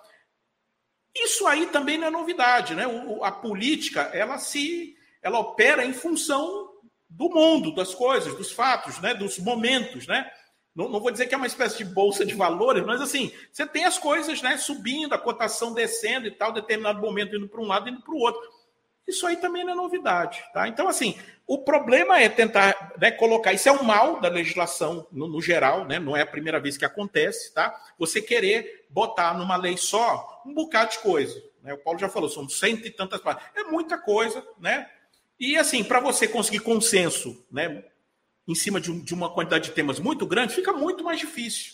Né? A, a, por exemplo, a legislação que obriga as plataformas a pagar conteúdo jornalístico para as empresas, né, ela foi discutida em outros países de forma separada. Essa é uma discussão. Tá? Claro que ela impacta outras coisas? Impacta. Claro que, por exemplo, um, um, um, um jornalismo fraco, dependente das plataformas de mídias sociais, é bom para elas? É, porque, querendo ou não, antes delas, quem é que tinha esse poder de falar com as pessoas? Quem é que tinha esse poder de influenciar a opinião pública? As grandes redações. Elas sempre executaram esse poder de forma certa? Não, elas pecaram muitas vezes, tá? Diversas vezes na história. Mas hoje, muitas delas sabem que quando fizeram a transição do analógico para o digital, quem conseguiu mais ou menos fazer isso, conseguiu baseado principalmente em credibilidade. Porque não tem como eu pagar por uma assinatura de, uma, de um jornal digi, é, é, é, é digital né? Eu que pagava lá para ter o impresso, que ia na banca comprar, ou que parava lá de, na frente da televisão em determinado horário, né? Não tem como eu continuar pagando por esse conteúdo se eu não achar que esse conteúdo tem credibilidade. Porque ele está lá. Se eu quiser saber sobre os temas, né, eu, eu, eu posso me informar, mal ou bem, né, no WhatsApp, no grupo da minha família, no Twitter e tal, né, se eu não estou ligando para isso. Tá? Então, assim, é preciso que. É, essa é uma questão. Ela está relacionada com as outras? Está. Mas é muito complicado você ter. Porque aí, cada, cada questão dessa, tem gente que é a favor, tem gente que é contra. Né? Aí, assim, você bota tudo num pacotão só, você tem que criar uma maioria para capaz de. Né? Você tem que sincronizar uma maioria capaz de empurrar uma pedra muito grande, quando de repente, se você estivesse empurrando pedrinhas né, menores, talvez fosse mais fácil. Tá? Eu não julgo esse caminho, né? Eu acho que as forças que estão envolvidos nessa discussão politicamente, né? Tem lá suas agendas, tá? A gente só espera, assim, que alguma coisa aconteça, tá? Porque, de novo, né, no futuro, outras discussões virão. Se a lei virou caduca, se a lei né, não, não, não funciona mais para uma situação, um outro processo né, de atualização dessa lei pode ser startado. Né? Agora, alguma coisa tem que começar, e não começar agora significa manter o vale tudo, né? Ou seja, é uma, é, é uma área de exclusão, né? Ou seja, a, a lei funciona aqui, do lado de fora, mas lá dentro, né? Ah, se sentiu, se sentiu, é, é, é, foi, foi, foi ferido de alguma forma, foi, né? Ah, vai procurar justiça. Tá bom, eu vou procurar justiça. Daqui a 10 anos sai uma reparação para mim. E aí? Paga? Vale a pena? Não. Então a gente tem que ter mecanismos mais céleres, a gente tem, meca... tem que ter mecanismos para regulamentar, né? A lei ela não, ela não é perfeita e nem ela evita nada. Né? A gente tem uma lei né, para crimes, né, para homicídio e tal. Mas homicídios existem, infelizmente. Tá? Mas imagina se não tivesse. Né? Como disse o, o caso do trânsito. Elimina tudo o trânsito. Como é que vai ficar? Né? Eu nunca fui em Nova Delhi, na Índia, mas disse que é, assim, é uma bagunça, né? Porque não tem né, passa boi, passa eh, carro, passa moto, é esculhambação. Então, assim, a internet está virando essa esculhambação em escala global. Então alguém tem que. E o Brasil não pode ser né, um lugar para todo mundo fazer do jeito que quer. Não pode. Não pode. Alguma coisa tem que acontecer. Esse é o primeiro passo, é o primeiro movimento, e outros virão, né? E o debate continua. E quanto mais debate tiver, melhor, porque as pessoas vão estar sabendo né, mais né, o que está acontecendo. Professores... Queria só fazer um, um adendo sim, aqui. Adalberto, rapidamente. É, assim, evidentemente, tudo, tudo que nós estamos pensando aqui a favor é, da, da, da, vida, né, vamos chamar assim de maneira bem, bem geral, o, a, o PL ele se preocupa nesses aspectos todos, né, que a gente tem reiterado aqui, que é essa questão das violências todas, que a internet é o ambiente, é, mas ao mesmo tempo é uma lei que, uma proposta de lei que, por ser muito extensa, ela encontra em, diversos momentos é, situações que vão acrescendo aquilo que ela coloca em outros. Em outras palavras, ela, ela, não, ela não congrega no mesmo lugar todos os seus objetivos, todos os seus propósitos. Você tem que ver ela inteira para você entender lá na frente um, algo que aparece que não apareceu antes. Então, é, eu, eu, eu diria, assim, se eu fosse um congressista, né, eu colocaria dentro, entre os deveres de cuidado, que não estão lá, o que está aqui como crime em espécie, que é a questão do crime é, contra as, as instituições eleitorais, né? Que a gente viu nas últimas eleições, a colocação da urna eletrônica em xeque, tanto pela, pelas autoridades, né, pelo candidato Bolsonaro, quanto pelos seus seguidores, né, não funciona, não é, ela, é, ela não é inviolável, aquela coisa toda. E aí aparece aqui no artigo 50, ou seja, muito tempo depois dos deveres de cuidado das plataformas, algo que seria um dever de cuidado, mas está lá depois que diz assim, ó, é, dos, é, capítulo 14 do crime em espécie, promover ou financiar, pessoalmente ou por meio de terceiros, mediante uso de conta automatizada e outros meios, ou expedientes não fornecidos diretamente pelo provedor de aplicações de internet, aí vem promover e financiar o quê, né? Divulgação em massa de mensagens que contenha fato que sabe inverídico, que seja capaz de comprometer a rigidez do processo eleitoral ou que possa causar dano à integridade física e seja passivo de sanção criminal. Ou seja, aqui é um aspecto que os deveres de cuidado não englobaram ainda, que um aspecto que diz respeito a essa desconfiança do processo eleitoral, que é, que é, que é enfim, comprovadamente é, é, é efetivo, eficaz, né? É, então está tá separado. Aí o, o, que eu tenho reiterado aqui não é contra o conteúdo da PL, é, mas eu reitero que, em função de ela estar sendo pensada em, em, em calor de momentos políticos, ideológicos e também, evidentemente, em, em, calor dos fatos gravíssimos que ocorrem, que precisam ser coibidos, e por isso, por isso ela de fato é um mecanismo que reforça isso, que agiliza, né, que se, se for aprovada, vai com certeza diminuir a quantidade de crimes absurdos, enfim, eu, eu, eu acredito que sim, é algo que é uma ferramenta fundamental para isso no Brasil, para violência contra a mulher, sem dúvida nenhuma e tudo. É, eu fico imaginando isso na mão de governantes daqui a algum tempo. É, vamos imaginar um governo de direita no poder, uma eleição em que a mídia, eu estou fazendo uma viagem aqui, tá? A mídia apoia esse governo numa reeleição e os setores progressistas de esquerda comecem a desconfiar que haja alguma maracutaia nessa eleição, que vai eleger um governo de direita. O que, que o governo de direita vai fazer? Vai sacar a PL e vai dizer: vocês estão promovendo divulgação de mensagens que têm fato inverídico contra o processo eleitoral. O meu, o meu risco, o, o risco que eu vejo em relação a essa PL é que ele não tá ela não está sendo pensada de forma geral para agregar ao país situações que possam ser, de fato, é, buscar uma justiça no limite do que é possível, como o professor tem reiterado, não vai resolver tudo, isso é impossível, mas no limite do que é possível, pensando num projeto nacional, independentemente das forças que estão no poder.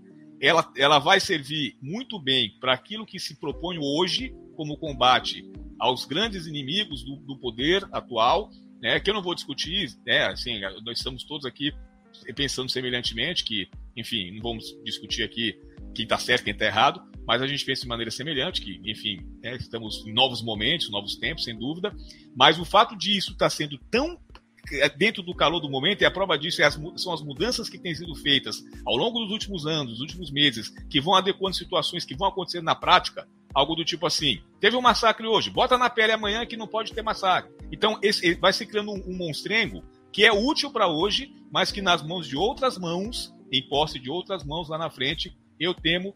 Ser, aí, ah, mas a gente pode rever e tal, mas é outro contexto histórico, é outro congresso, não sabemos onde vai dar.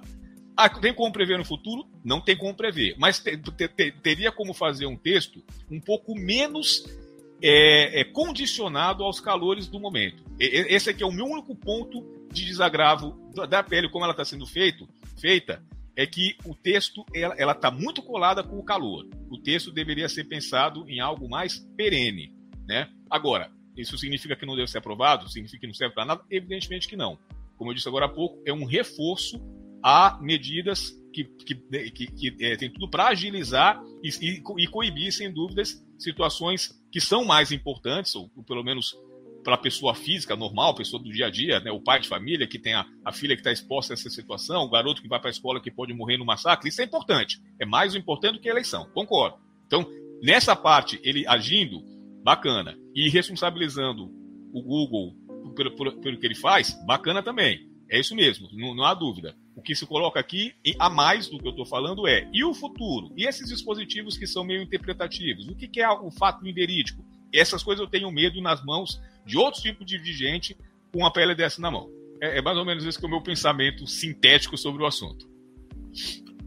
Professor, tem um adendo? Não, eu concordo com o Paulo, mas assim, a gente pensar no futuro de não sei o que, que pode ser, pode. Eu não sei, eu acho que o que a gente não pode é, é colocar isso na cabeça para paralisar uma decisão que tem que ser tomada agora, né? Essas preocupações do Paulo são muito pertinentes, são muito justas, né? Mas eu acho assim que tem tanto jeito de. Eu, não, eu acho que para esse cenário que ele imagina aí, né? Tem tanto jeito para o sujeito, né, pro cara que quer bagunçar, vamos dizer assim, o, o contexto democrático. Ele tem tantas outras leis, tantas outras formas, né? Porque o que assim, alguém com esse tipo de pensamento né? Ele não vai ficar olhando a PL das fake news, ele vai olhar qualquer lei, qualquer coisa, e, e vai fazer o que eles têm feito, que é desvirtuar, que é, que é distorcer as coisas, que é criar medo nas pessoas, né? Que é fazer, né, mal ou bem, que as pessoas ajam, né? como manada, né? Ou seja, corre para um lado, ó, oh, vai ter aquele negócio, corre para o outro, corre para outro, né? As pessoas têm que parar e pensar, entender. O mundo é perfeito? Não. Né? Então, hoje, o que temos que fazer? Ou começamos uma caminhada, ou ficamos sentados esperando né, um bonde melhor passar.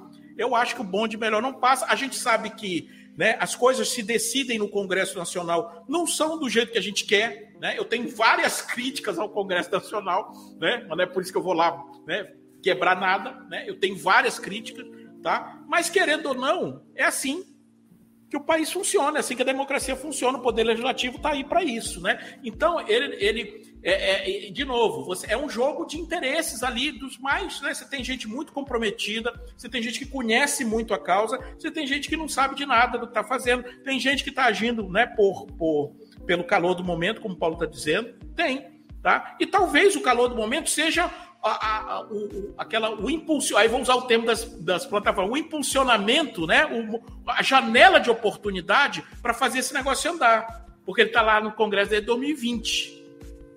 São três anos já, né? E se deixar, né, de acordo com o que o Google, por exemplo, botou né, ontem, né, em todas as páginas de busca, né, ou seja, o cara ia fazer a busca, da, né, receita de pamonha, receita de torta de camarão, o cara via lá um negócio de, ah, a internet vai ficar pior, porque não sei o quê, quer dizer, é essa disseminação, né, de um medo futuro, né, ela interessa a quem? A quem quer segurar o debate. Né? É a mesma coisa do Elon Musk, né? Recentemente, o Elon Musk pegou uma série de cientistas sérios discutindo causas sérias, mas ele arregimentou o negócio. Não, a inteligência artificial vão dar uma parada, seis meses e tal, né? Quando eu vejo, né? Aí, aí de novo aquela coisa. Será que o Elon Musk está interessado né, na, na no, no, futuro da humanidade, na transparência, nas democracias? Né? Será que ele tivesse tão, se ele tivesse tão preocupado com isso, ele não tinha feito isso logo no Twitter, né, quando ele comprou? Né, e ao contrário, ele né, bagunçou o Twitter, né, tirou a, a, reduziu a moderação, botou aquelas contas de fake news de volta. Quer dizer, né, o interesse dele é financeiro. Né? E no caso da inteligência artificial, ele quer parar porque ele perdeu o bonde, né? Em algum momento ele caiu do bonde, quer voltar, porque esse é o grande, é a grande guerra, vamos dizer assim, das empresas de tecnologia para tá, para se manter no, né, na, na, na série A né, do, do, do da, da, da, das grandes empresas de tecnologia, ele está atrasado, né? Então ele, ele manipulou um grupo de pessoas sérias, tratando de questões sérias, mas deu né, uma, uma. Porque é o nome dele é que faz a mídia, de repente, ir atrás e divulgar. Né? Porque senão fica. Se eu for fazer um, um, um, Imagina assim, eu e mais, sei lá, 10 cientistas ou 100 cientistas falando sobre inteligência artificial. Será que vai ter cobertura mundial? Né? Pela, né? Mas não, ele associou o nome dele, o nome dele consegue, né, fazer isso, né? É, é o nome. Então, assim, ele manipulou, né? Porque ele quer ganhar tempo, porque ele está atrasado, né? Ao mesmo tempo que ele fazia isso, ele comprava 10 mil GPUs para começar a desenvolver modelos de, de, né, de, de, de linguagem natural grandes modelos, né, que precisam de poder computacional muito grande para fazer. Então, assim, né, a gente tem que entender que tem forças aí querendo nos convencer de que é melhor parar, é melhor pensar, não sei o quê. Eu acho que não é o momento, entendeu? Eu acho que é o momento de agir. Essa, essa lei, se ela passar pela Câmara, ela ainda vai no Senado, ela pode ser mudada ainda, ela não define algumas coisas que poderão no futuro ainda ser, né, normatizadas, regulamentadas, né? Então toda essa, ah, mas será que não? Né? Eu, eu, eu, acho que assim, eu tenho que tomar uma decisão agora. Ou eu fico pensando se no futuro vai. Eu não sei se, por exemplo, o Paulo, se hoje ele dissesse assim, Paulo, vai votar esse negócio hoje ou não vai? Eu não sei se ele ia dizer, né? Eu, eu, eu concordo com tudo que ele disse. Concordo com tudo que ele disse. Mas eu, eu diria assim, não, eu, vou votar. Eu aprovaria eu vou com votar. as mudanças de, de é, texto é, Mas partes, aí que tá. Entendeu? Você é um. E lá tem que ser consenso. Política é exato, isso, né? Exato. Não é do jeito que a gente quer. Política é conseguir consenso. E às vezes os consensos, sim, são influenciados pelo, né, pelo, pelo, pelos fatos e pelas, pelas coisas de momento. Não, não vai ser a primeira lei do mundo que vai ser aprovada ou reprovada pelas condições do momento, né? Assim, eu acho que tem que ser votada. Ela não vai ser perfeita, mas eu acho que inclusive ela corre um risco, né, de ser postergada, de ser freada, né, por todo o esforço, tá? É, é olha, olha o negócio, quer dizer, você colocar uma, um tipo um editorial na página de busca, né? Esse negócio é muito importante para você. Então, até só tem duas hipóteses: ou para o Google transparência, democracias, eh, todas as melhores coisas do mundo são os valores mais importantes para eles, ou tem a minha versão. Eles não querem perder dinheiro. E por isso eles vão fazer qualquer coisa, como eles já fizeram em outros países. Né? Ah, vamos sair daqui, não vai ter busca mais aqui. Se, se fizerem isso, não vai. Ameaças, né? Ter... Mas no final das contas, as coisas também acabam se ajustando. E o que a gente quer é que a coisa siga né? Porque a transformação é muito rápida, né? E a gente tem que a gente tem que fazer alguma coisa, né? Em relação a isso. Eu eu quero que eu espero que seja votado imperfeita, com possibilidades de erro no futuro, mas eu eu eu tô torcendo para que seja que para que ela possa ser claro aperfeiçoada, tá? Mas eu acho que hoje, se ela não conseguir passar, ou se, ou enfim, se o Google vencer, né, e frear isso, significa, né, que a minha hipótese está correta, né? Ou seja, dinheiro vale mais, eles são poderosos, eles conseguem fazer a cabeça das pessoas conseguem fazer lobby na, né, no, no, no, no legislativo, né? E de uma forma ou de outra acabam decidindo questões que envolvem as, as, pessoas, a sociedade, né? Onde eles não deviam estar se envolvendo, onde eles deviam estar ajudando. Né? Eles ajudam em alguns aspectos, mas os que não têm interesse muito para ele, ele faz aquela coisa de, né, de morto, né? Aquele negócio assim, ah, mas é tão difícil detectar fake news, é complicado, ah, não, mas não dá para fazer. Eu até antes até achava que era difícil, assim, né? E é difícil, tá? Assim, é difícil você implementar é, é, de forma humana, porque é caro, e é difícil implementar de forma automática, porque tem erro. Mas de qualquer forma é possível e eles não, e eles sabem disso, tá? A gente aqui às vezes não sabe, mas é possível. Fazer melhor do que existe hoje. Né? Não é que seja perfeito, mas é possível sim, e eles não fazem porque não querem. Pessoal, eu estou frustrado aqui porque eu tenho certeza que eu vi uma postagem aqui da Lupa falando que o, o jornalismo ele ia ser impedido de ter acesso às, uh, aos detalhes, aos números, às, uh, aos stats, enfim dentro desse, desse projeto. O jornalismo estaria fora, só teria acesso às universidades, alguns institutos, enfim, algumas instituições ligadas aí ao marketing, alguma coisa nesse sentido. Vocês perceberam isso na leitura que vocês fizeram aí do PL? Não, eu, eu assim, não, não, não observei não. esse tipo de. Não sei. É, não, não, nem entendi é. direito o que você está falando. Não, não entendi direito. É. é, eu vi uma, uma, uma postagem que eu, eu Juro que eu tinha, aliás, eu Bom, tenho certeza o que eu, que eu sei, ouvi, o que eu sei como pesquisador, o que eu sei como pesquisador é o seguinte: antigamente você conseguia como pesquisador acessar é, a API, né, os servidores, né, os computadores onde, onde tem os dados do Facebook, da Meta atual, hoje em dia é praticamente impossível, a não ser que você tenha um acordo, a não ser que você pague pelos dados, que é o que eles vendem, dados. No Twitter, né, o Twitter tem uma, um acesso acadêmico, né, que a princípio também já foi reduzido, tá? E assim, a, a, a tendência dos pesquisadores, a, existe uma preocupação, né? Porque você vê que tem muitos estudos acadêmicos sobre o Twitter, não é porque o Twitter é melhor ou pior, é porque o Twitter ainda é a plataforma onde você consegue extrair dados com uma certa dificuldade, tá? Mas onde ainda dá. Tá? No Facebook, por exemplo, é muito difícil. No Instagram, se você, eu já fiz várias tentativas, eu trabalho com jornalismo guiado por dados, com scrap, com raspagem e tal. Tentei várias coisas lá, toda vez minha conta é, é, é banida, tenho que fazer uma outra é. conta, né? E eu não tô, eu não tô querendo usar para fins comerciais, né? Para fins de pesquisa. Então, assim, eles protegem com muita força, né? O ouro né, do mundo atual, que são os dados, as informações. Infelizmente, a indústria do jornalismo demorou muito a perceber, né, a indústria da notícia demorou muito a perceber que dados têm valor estratégico nas Exatamente. operações, né? O jornalismo, eu já disse isso. Eu, eu, semana passada, eu fiz uma palestra na redação do UOL. Os caras me chamaram lá para falar de inteligência artificial, para saber o que, que, que, que acontecer com ele no ano, no ano que vem. Né? Falei lá, não sei para quantas pessoas, é uma redação grande. Né? E, e assim, disse para eles: olha, vocês poderiam ser hoje, e eu não sei se isso seria bom ou ruim, né? As plataformas de mídias sociais, se vocês tivessem percebido, né? Porque as, as, as redações são grandes hubs de informação e de atenção, né? Você, você, você não é só a, a, a notícia ali que está circulando, né? Você tem. Agora sim, todo mundo está olhando para os usuários, para os consumidores de conteúdo, os dados são importantes. Só que, né, quem já ocupou esse espaço de usar um modelo de negócio né, para se manter, para sobreviver, né, operando inteligência de mercado, inteligência de dados, são as plataformas de mídias sociais. Mas o, o, jornalismo podia ter feito isso antes. A indústria do jornalismo né, é tipo assim, aquele rei que foi deposto. Né? Aquele rei que reinou muitos anos, né, reinou de uma forma, é, vamos dizer assim, é, irresponsável, era acomodada, né? Tava tudo muito bem. É, sem então, concorrência. Então, eu, eu faço do jeito que eu quero, né? Sou eu que mando, sou eu quem decide o que as pessoas no dia seguinte vai saber ou não, né? O editor, né? Os donos, né? Muito poderosos, né?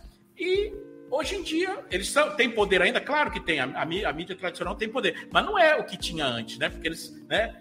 Tem, tem alguém mais, né? Mais é, com um modelo mais sofisticado que já tomou esse espaço, né? Que o jornalismo hoje luta para sobreviver. Verdade é essa, né? Luta para sobreviver. E, e, como eu falei antes, né? Esse é o momento em que o jornalismo profissional, goste ou não, perfeito ou não, né? Porque, assim, na, na, universidade, a gente sempre tem a tendência, de, principalmente na área de comunicação, de problematizar as coisas, né? Mas a gente tem que problematizar, mas de forma também propositiva, prescritiva. Não adianta eu ficar só né, falando, eu preciso achar soluções, eu preciso propor coisas, né? Eu preciso fomentar o debate, pelo menos, é o que a gente está fazendo aqui. Acho que isso é importante, né? Então, assim, o jornalismo podia ser né, o Google, né? Eu não sei se seria bom ou seria ruim, porque né, as grandes empresas né, já estavam acostumadas ao poder há tanto tempo, né, que de uma certa forma é bom que algo tenha mudado. Mas ao mesmo tempo, né, quem está comandando é, é, um poder muito grande, né? O fato é esse, é um poder muito grande para ser concentrado em tão poucas mãos, né? Se antes eram em grandes redes né, de, de, de, comunicação, ligadas a pouquíssimas famílias no Brasil, no mundo e tal, isso ainda existe de uma certa forma em muitos lugares, né? Mas assim, hoje a gente tem um poder ainda maior, com um impacto mais direto na vida das pessoas, né? E se você pensar bem, né? Que eu falo, esse, esse, a, a Champions League, a Série A desse, desse, desse torneio da tecnologia, jogam aí quatro, cinco times só, né?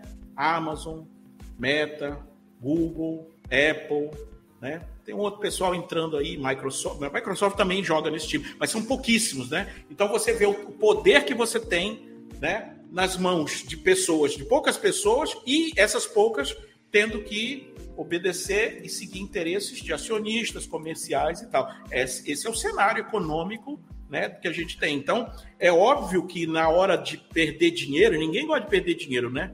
Então, nessa hora, o, né, o Google bota uma frase lá, um link, para te levar para um editorial, né? Aí sim, nessa hora eles querem ser mídia, né? Eles querem falar, né? Eles querem, né? Ah, agora sim, né? Na hora de pagar o conteúdo, não, eu não sou mídia, eu sou só não sei o quê, não, peraí.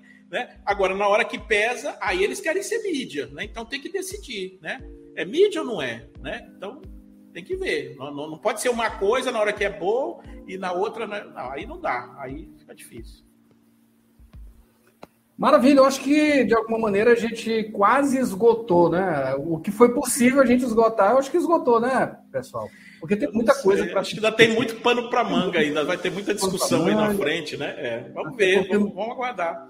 Eu só posso torcer, eu tô aqui torcendo. Né? Tô aqui torcendo os, os congressistas estão fazendo, fazendo isso há três anos e não chegaram é, a conclusão é, nenhuma. É, a gente depende deles, né?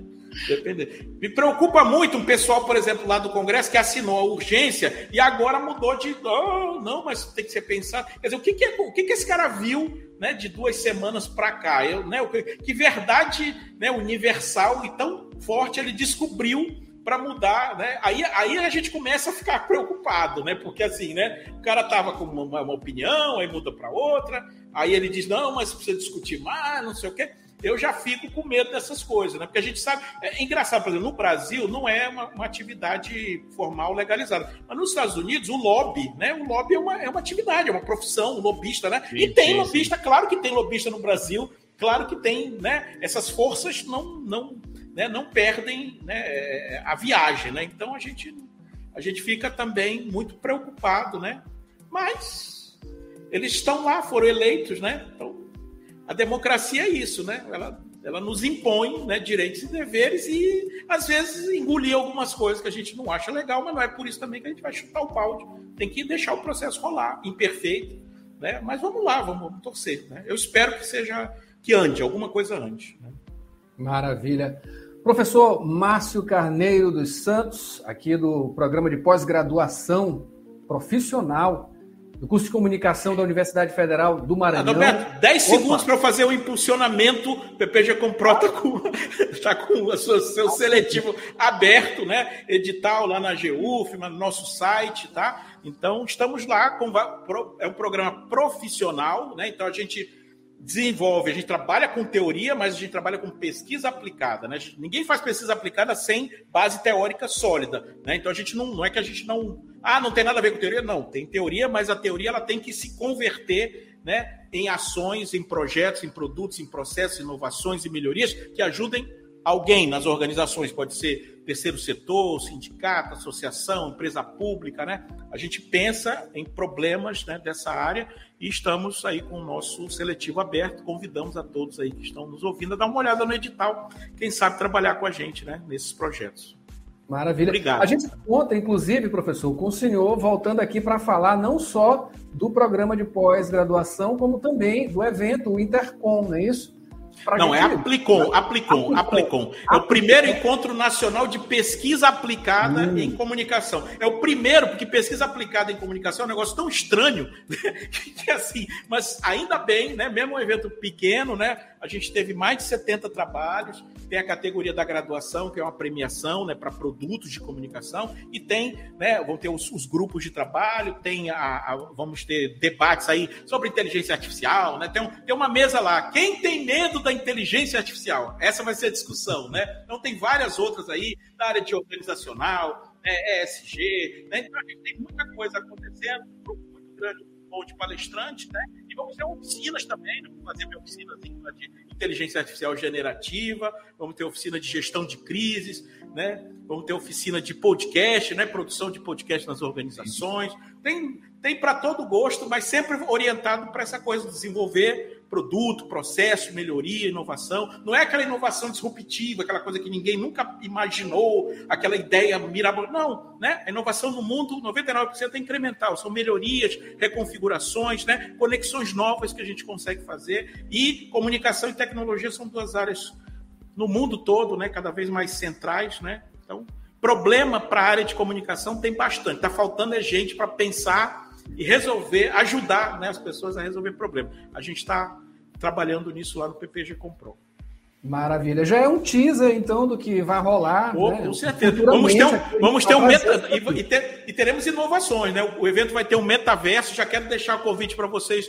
É, vou mandar para vocês. A gente vai fazer a primeira coletiva no metaverso. A gente vai chamar a imprensa e vamos reunir as pessoas no ambiente virtual, vocês vão escolher lá o avatar que vocês quiserem, né? Pode, pode ir lá do jeito que quiserem. Tem um, um ambiente lá do próprio, do próprio é, evento, né? E a gente vai, algumas coisas vão acontecer lá. Tem algumas surpresas aí, algumas coisas novas, é, bem interessantes aí que eu não vou dar spoiler agora, vai dar tempo, vai dar tempo né, pra gente. Maravilha.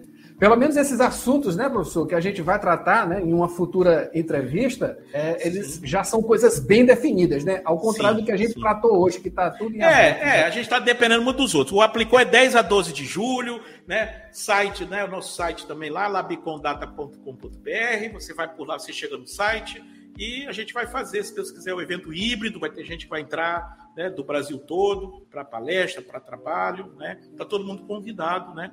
Dê uma olhada lá no site, até a programação toda, as mesas, as oficinas, né?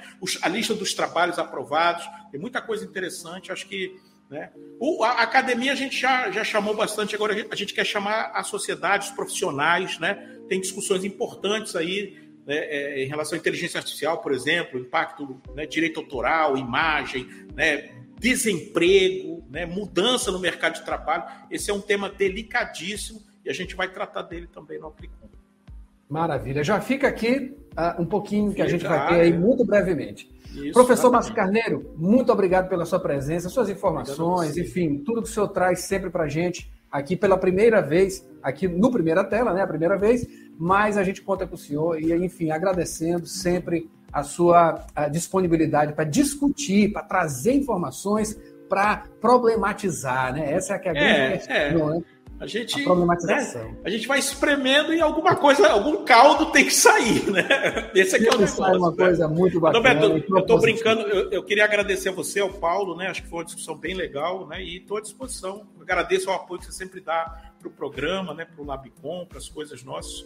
Estamos né? aqui à disposição. Muito obrigado, né? E a você que nos nos acompanhou, nos, nos aturou aí por, por esse tempo todo, né?